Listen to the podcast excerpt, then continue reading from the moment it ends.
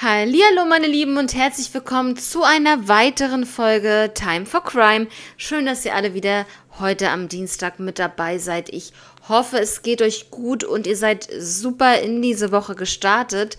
Ja Leute, es ist nicht mehr lang, dann ist schon Oktober. Also die Zeit rennt ja wirklich, das ist unfassbar. Und ja, seid ihr schon so ein bisschen in Herbststimmung? Wenn ich das jetzt aufnehme, die Folge heute für den 19. sind nur zwei Tage Unterschied. Also das nimmt sich nicht viel zwecks des Wetters und ja, bei uns ist es super warm und ähm, 27 Grad hier im kühlen Norden normalerweise. Ja, ich habe heute zwei Fälle wieder mit dabei. Vermissten Fälle, wohl bemerkt, dieses Mal. Und es geht hier im ersten Fall um den vermissten Fall von Gerard Pelzer oder Gerard, Gerard Pelzer. Das ist immer, immer so eine Sache. Ich würde eher sagen Gerard, ähm, obwohl er in den äh, Niederlanden geboren ist. Aber ähm, wir kommen gleich auf jeden Fall nochmal genauer dazu, aber ich denke mal, das wird Gerard Pelze ausgesprochen. Genau, darum geht es im ersten Fall und ja, wir legen sofort los.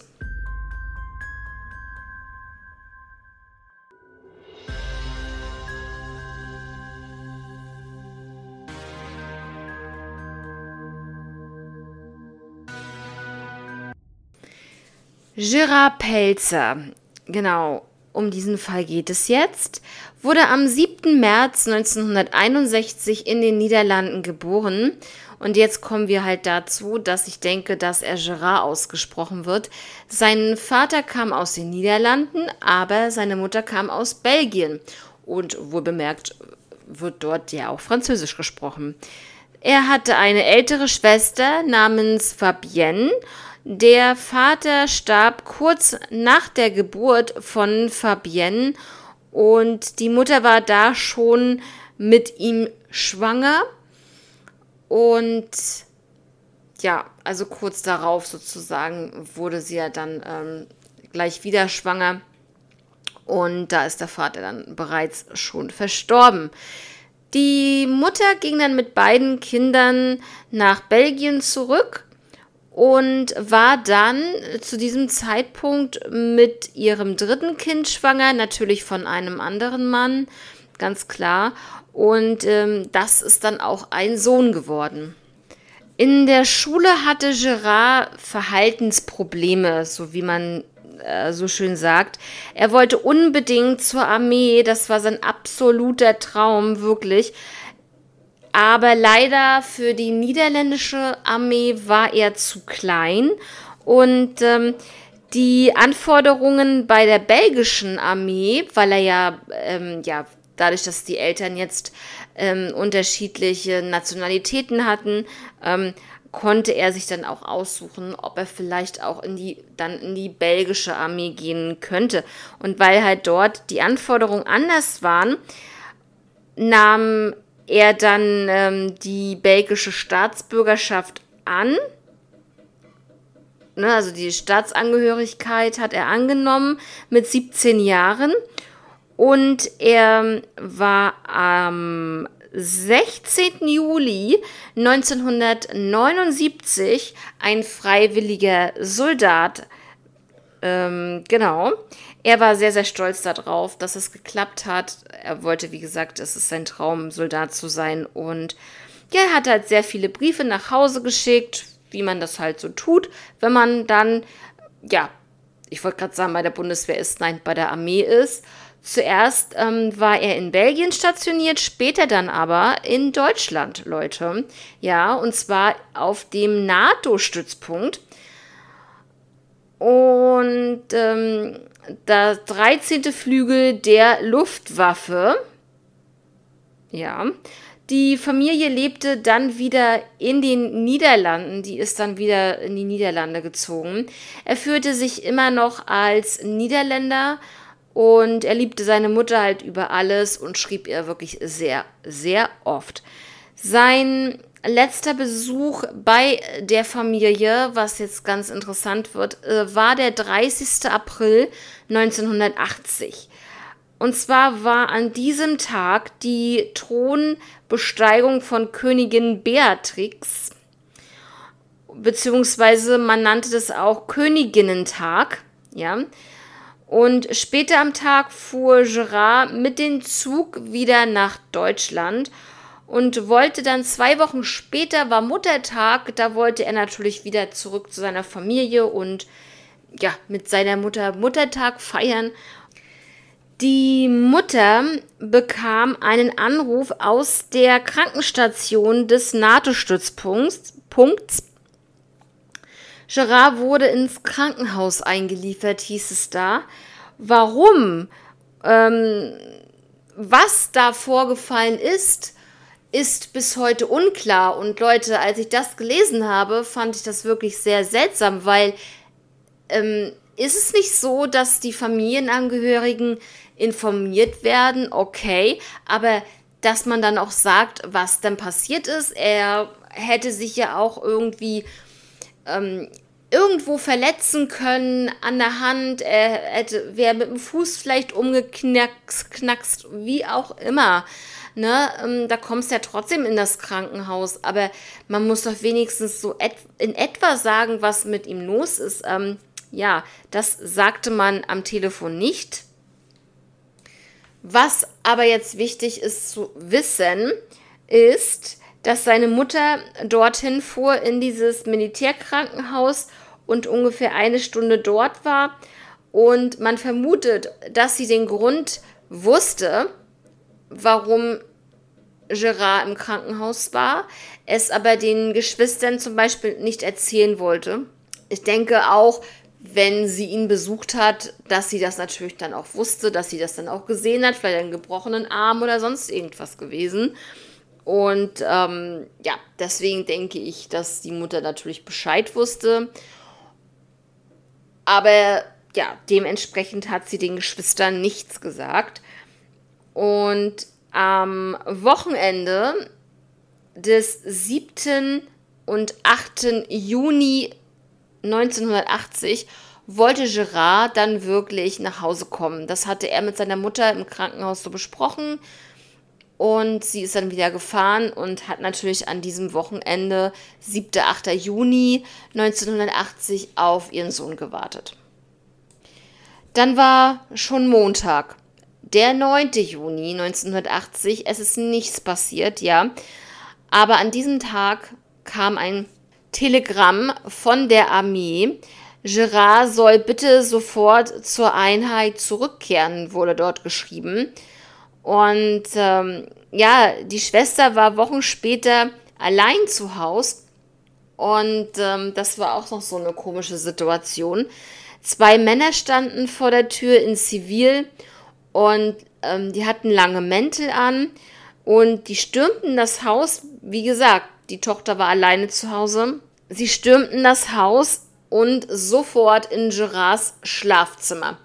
Da ist mir sofort aufgefallen, woher wissen Sie, wo sein Schlafzimmer sich befindet. Ne? Ich meine, wenn man in einem fremden Haus ist, sucht man ja, aber die sind direkt dorthin gegangen, die wussten sofort Bescheid. Sie suchten wohl nach irgendetwas und man weiß nicht, ob sie es gefunden haben, genau nachdem sie, was sie gesucht haben. Und vermutlich soll es sich um Militärpolizei gehandelt haben. Und es ist sowieso etwas strange, finde ich, dass ähm, die Mutter von ihrem Sohn, nachdem sie ihn im, im, Militärkrankenhaus besucht hat, nichts mehr gehört hat und dass seine Einheit ihn darum bittet, doch ähm, zur Kaserne zurückzukehren. Und ähm, ja, war er nun, wie sagt man so schön, fahnenflüchtig? Ist er einfach abgehauen?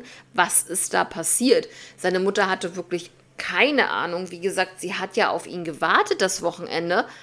Und dementsprechend Montag kam ja dieses Telegramm.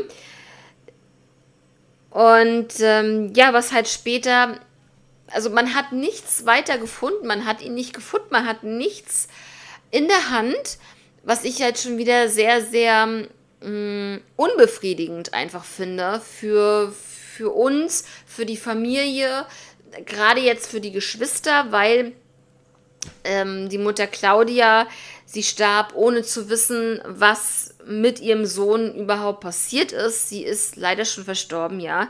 Ein Brief wurde dann gesichtet, ähm, der an die Mutter geschrieben war von einem Jackie.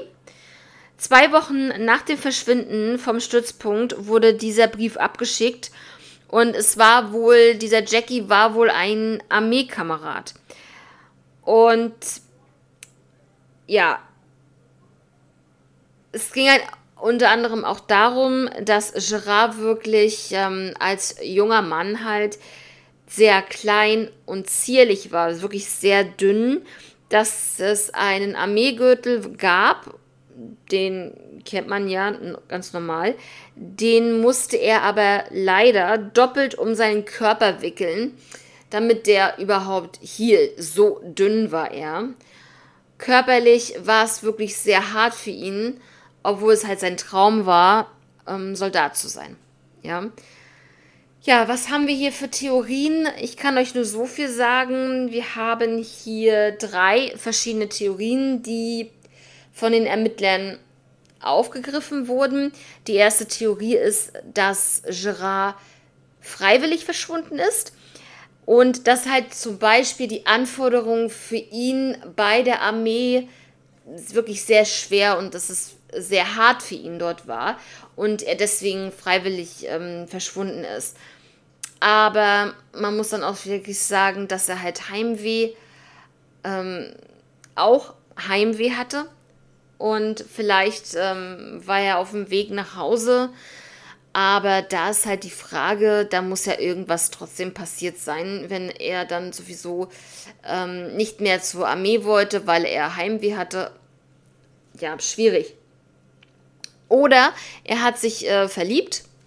Das kann natürlich auch noch ein ausschlaggebender Punkt sein, dass er abgehauen ist und freiwillig verschwunden ist. Ähm, ja, vielleicht aber auch, dass es ihm irgendwie peinlich war, dass er, ja, dass er halt vielleicht sich so, wie soll ich das jetzt erklären, nicht also ich will nicht sagen, dass er sich da vielleicht nicht wohlgefühlt hat, aber dadurch, dass er halt so körperlich das wirklich schwer hatte dort, dass ihm das vielleicht unangenehm und auch peinlich war, dass er nicht vielleicht alle Übungen mitmachen konnte oder ähm, nicht alles geschafft hat oder wie auch immer und daher ein neues Leben vielleicht aufbauen wollen wollte. Zweite Theorie ist, dass er einen Suizid begangen hat Vielleicht, wie gesagt, auch in diesem Fall war es zu viel für ihn und ja, er konnte es einfach nicht mehr aushalten für sein Leben. Und ähm, die Frage ist hier, war es für ihn halt, wenn er Suizid begangen hat, ein, der einfachste Weg? Oder hätte da noch irgendwas anderes sein können, um ihn da rauszuholen? Vielleicht hat er ja so eine kleine depressive Phase gehabt, man weiß es halt nicht. Die dritte Theorie ist, dass ein Verbrechen stattgefunden hat, dass er vielleicht irgendwie an falsche Leute geraten ist, ähm, außerhalb von der Kaserne zum Beispiel natürlich. Und vielleicht, dass er irgendetwas gesehen hat, was er nicht sehen sollte. Und dass denke ich in vielen Fällen, muss ich euch echt sagen, weil es halt nicht sein kann, dass so, so viele Menschen verschwinden. Also ich denke, in vielen Fällen werden bestimmte Personen einfach mundtot gemacht, um die Ecke gebracht, wie man das auch äh, sagen möchte, um Zeugen wegzuschaffen, die Zeugen geworden sind von irgendetwas, was man nicht mitbekommen sollte. Ja, das ist wirklich sehr, sehr schwierig in diesem Fall. Er ist einfach nicht mehr aufgetaucht, Leute. Also, ja, und was mich noch so stutzig gemacht hat, vielleicht waren es ja auch Kameraden von ihm. Vielleicht ist ja da irgendwas gewesen, vielleicht wurde er ja auch, das hätte mich ja auch mal interessiert, ob die natürlich intern auch ermittelt haben auf dem ähm, Kasernengelände. Und ähm, ja, das vielleicht dann auch herauskam, man weiß es ja nicht, also ich weiß es jedenfalls nicht, aber ich kann es mir denken oder beziehungsweise vermute es, wenn das so ist, dass da irgendwelche Kameraden mit im Spiel waren, dass er vielleicht gemobbt wurde, weil er so zierlich war, so klein und zierlich. Das kann ja alles sein. Also heutzutage ist ja alles ähm, möglich, aber damals, es war ja 1980, da kann das ja auch schon so gewesen sein, dass man da auch so ein bisschen belächelt wurde oder ähnliches. Und ja, jetzt einmal zur Beschreibung von Gerard Pelzer. Er verschwand also zwischen dem 31. Mai und dem 2. Juni 1980.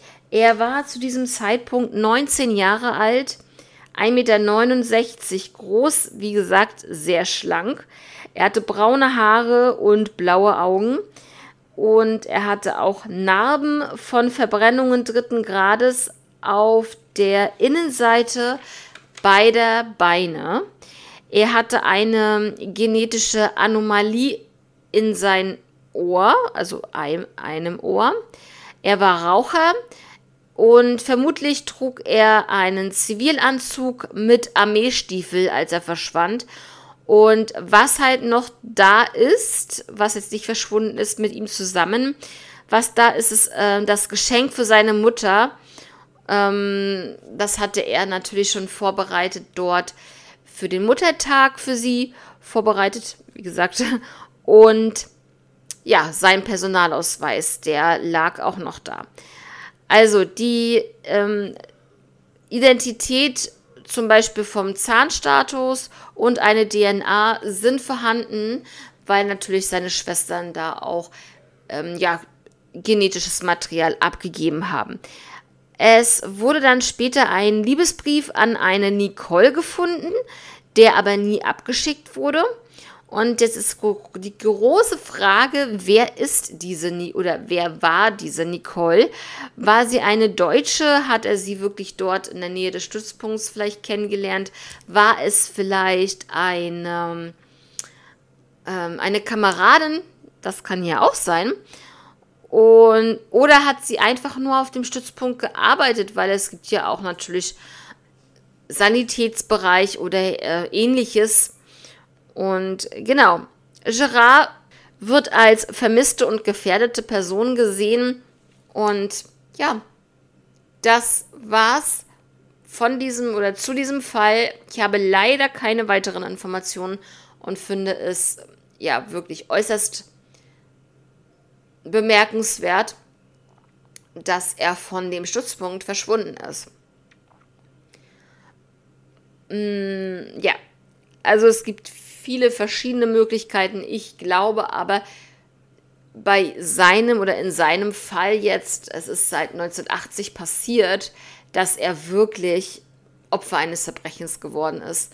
Aber es würde mich brennend interessieren, ob es ein Kamerad war oder ob er sich vielleicht wirklich verliebt hat und diese Frau vielleicht diese Nicole ist und sie aber vielleicht noch in einer Beziehung oder in einer Beziehung war oder dass vielleicht der Ex von ihr eifersüchtig war auf ihn und da irgendetwas passiert ist von deren Seite.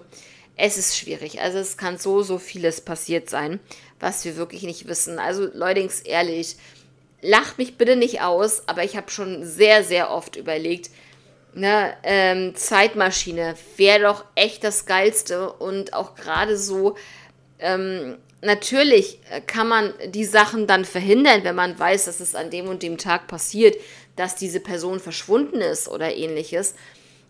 Ähm, natürlich, aber ich würde so gerne Mäuschen spielen. Alles zurückdrehen äh, und die ganzen Fälle, die wir hier haben, alle auflösen. Ähm, ja, lösen und ähm, Gewissheit haben, wer hat wen ermordet, wie ist jemand, ähm, ist jemand überhaupt zu Tode gekommen, was ist mit demjenigen passiert, so ähm, wie mit Gerard zum Beispiel als vermisste Person. Es ist wirklich, finde ich, sehr interessant. Schade, dass man sowas nicht hat, aber das wäre wirklich eine gute Lösung mit so einer ja, Zeitmaschine. Ich bin ja sowieso der Fan von ähm, Zurück in die Zukunft, Leute. Ich habe das sogar im Kino gesehen, alle drei Teile, als ähm, das Jubiläumsjahr ähm, war. Und ja, also da kann man, das könnte man ja echt gut nutzen. Aber leider, leider, leider, zumindest ist es noch nicht an die Öffentlichkeit geraten.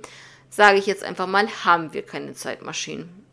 Offiziell bestätigt ist es ja nicht, obwohl wir ganz, ganz viele Leute haben, die immer wieder mal behaupten, sie wären Zeitreisende. Das finde ich auch immer sehr, sehr interessant, die aber auch teilweise wirklich Beweise haben, wo du dir denkst, so, wow, das könnte wirklich sein. Ne? Ja, das einmal dazu, wollen wir nicht weiter abschrei abschweifen. Sorry. Ja, wenn ihr da noch irgendwelche ähm, Sachen fragen möchtet, sagen möchtet, wie auch immer, bin ich äh, gerne für euch da. Unter Instagram natürlich, da findet ihr mich time vor crime wie gewohnt und ja, dann würde ich sagen, wir starten sofort in den zweiten Fall. Diesmal geht es um den vermissten Fall von Johannes Bernhard aus dem Jahr 2011. Johannes Bernhard wurde am 11. Januar 1987 in Baden-Württemberg geboren. Er hatte eine Schwester namens Anna und 1998 zog er mit zwölf Jahren mit seiner Familie nach Karlsruhe. Er hat dort Kontakt mit Drogen und der Techno-Szene. Und mit 22 Jahren hat er seine große Liebe Bella kennengelernt. Mit, de, mit dieser Dame ist er dann auch zusammengezogen. Am 24. Dezember, also Heiligabend 2011, gab es wieder mal einen Streit zwischen Bella und ihm. Und zwar ging es hier wieder um die Drogen. Er verließ wutentbrannt die Wohnung und ähm, ja, es gab danach bis zum 18. Januar 2012 keine Meldung von ihm. Ne, und das muss man mal sich überlegen das war wirklich gerade erst Heiligabend, als er verschwand. Und am 18. Januar, also es ist ja auch äh, Weihnachten komplett vorbei, Silvester komplett vorbei und der halbe Januar, das ist unfassbar. Ja, das einmal dazu. Am 17. Januar fand man auf einem Parkplatz die Umhängetasche des Vermissten. Und zwar war da drinne ähm, seine Medikamente, sein Ausweis und der Geldbeutel. Und äh, ja, was man noch sagen muss, äh, man hat jetzt nichts weiter gefunden. Also das war schon fast so an Informationen zu diesem Fall. Ja, also da glaube ich schon, dass irgendwas passiert ist, dass irgendwas mit Drogen gewesen ist. Das glaube ich auch. Ja, also Bella, seine Freundin, die starb auch äh, aufgrund von Drogenmissbrauch im Jahr 2015. Also sozusagen ähm, circa drei Jahre später nachdem da kein Lebenszeichen mehr von Johannes kam. Ja, die Beschreibung von Johannes Bernhard einmal, damit ihr Bescheid wisst, wie hat er ausgesehen. Also, ich sage jetzt nochmal, er verschwand am 24. Dezember 2011, war zu diesem Zeitpunkt 25 Jahre alt, 1,72 Meter groß und schlank, hatte dunkelbraune, kinnlange Haare und blaue Augen. An beiden Armen hatte er verschiedene Armbänder. Er hatte fehlende Zähne, einen schlechten Gebisszustand und ja, das einmal zu der Beschreibung von ihm. Ja, dann habe ich nur noch die Information, dass im Jahr 2017 der Fall von Johannes Bernhard bei Aktenzeichen XY lief, aber da auch nichts weiter an Erkenntnissen gewonnen wurden. Und wenn Johannes heute noch leben würde, wäre er 36 Jahre alt und es wird auch nicht weiter aktiv in diesem Fall ermittelt. Das muss man dazu sagen. Aber ich denke, er könnte, dieser Fall könnte eigentlich schon wieder bei Aktenzeichen XY sein. Das äh, müsste man ja eigentlich wirklich regelmäßig tun. Diese ganzen Fälle dort nochmal ähm, zu erläutern und vorzustellen. Ja, Leute, das war schon der Fall von Johannes Bernhard. Und ja, wenn ihr da irgendwie Fragen habt, ihr wisst Bescheid, ihr könnt gerne jederzeit schreiben. Ansonsten würde ich jetzt einfach mal sagen, dass ich euch eine schöne Woche wünsche. Wir hören uns am Freitag wie gewohnt ab 16 Uhr wieder. Bis dahin, habt eine tolle Woche, passt alle auf euch auf und ähm, ja, bis zum Freitag. Ciao.